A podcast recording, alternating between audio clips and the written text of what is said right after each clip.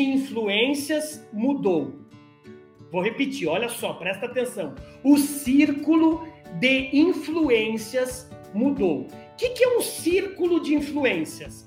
Você já percebeu que muitas vezes, quando você vai vender seu produto, seu serviço, você tem dois personagens, o influenciador e o tomador de decisão? Sim ou não? Você tem o influenciador e o tomador de decisão. Por exemplo, no meu caso, vou dar um exemplo é, do, do, meu modus operandi, do, do, meu ramo. Eu vendo cursos, eu vendo conhecimento. E no nosso ramo, que a gente vende cursos, treinamentos, eu e a minha turminha, a minha equipe, cara, a gente sabe que muitas vezes o influenciador, quem que é? É o vendedor. É analista de RH.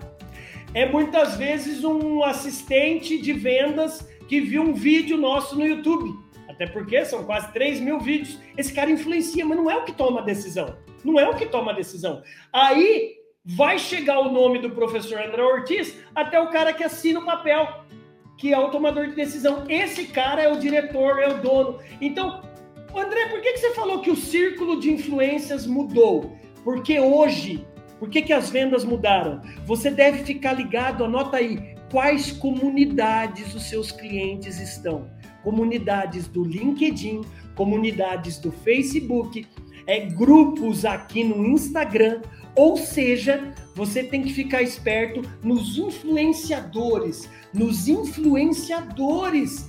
Esses influenciadores, eles estão no digital. E cara, é muito mais fácil você descobrir influenciadores no LinkedIn, caso você venda para o B2B, do que você sair à torta direita aí desesperado com a pastinha debaixo da mão, tentando prospectar de maneira fria e sem indicação. Você vai ficar desesperado e vai desistir. A maioria dos vendedores iniciantes, eles desistem por causa disso, eles não têm um método. Aliás, eles, é, eles não têm nenhuma gestão de vendas profissional que orienta esses coitados. Aí dá dó mesmo, ele fica desmotivado.